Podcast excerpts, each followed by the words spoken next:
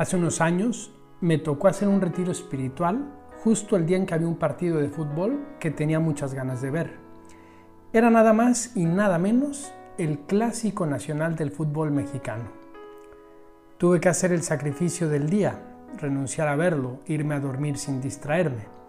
Pero al día siguiente, luego de la misa, ya que había concluido el retiro, lo primero que hice fue revisar las noticias y vi con gran gozo el marcador las Chivas de Guadalajara ganaron el partido.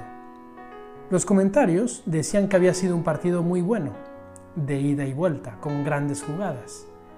Así que no me conformé con ver el resultado, sino que decidí ver la repetición del partido, disfrutándola como nunca, pausando y repitiendo las mejores jugadas.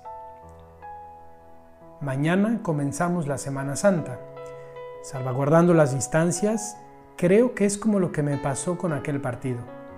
Ya sabemos el resultado, ya sabemos quién gana, pero aún así, a nuestra alma le hará mucho bien ver la repetición del partido.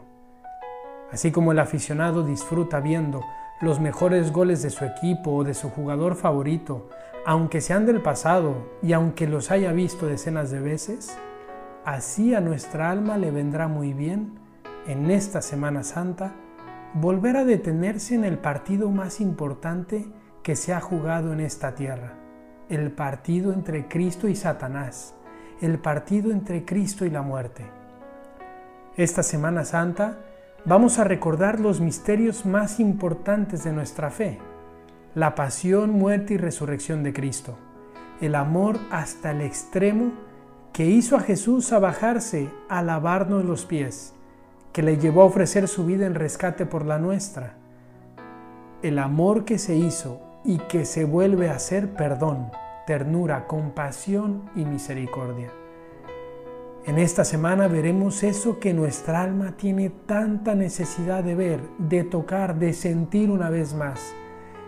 Es alma que puede estar cansada, que puede estar temerosa del futuro, ansiosa por los problemas o triste por las dificultades. Por eso les invito a que, aunque ya sabemos cuál es el resultado de este partido, dediquemos esta Semana Santa algunos momentos para ver la repetición, para detenernos en eso que los evangelios nos invitan a detenernos. Tomemos los pasajes de la pasión, leámoslo en estos días. Si podemos, participemos en las ceremonias de Semana Santa, presencial o virtualmente, aprovechando que varios medios la transmitirán. No entremos esta Semana Santa solo pensando en cómo descansar, a dónde ir de vacaciones, cómo pasarla bien. Entremos como verdaderos cristianos. Señor, tú has hecho tanto por mí en este año de coronavirus, me tienes aquí con vida, has sacado adelante mis necesidades, mi trabajo, mi familia, mis estudios, que yo quiero darte esta Semana Santa en gratitud.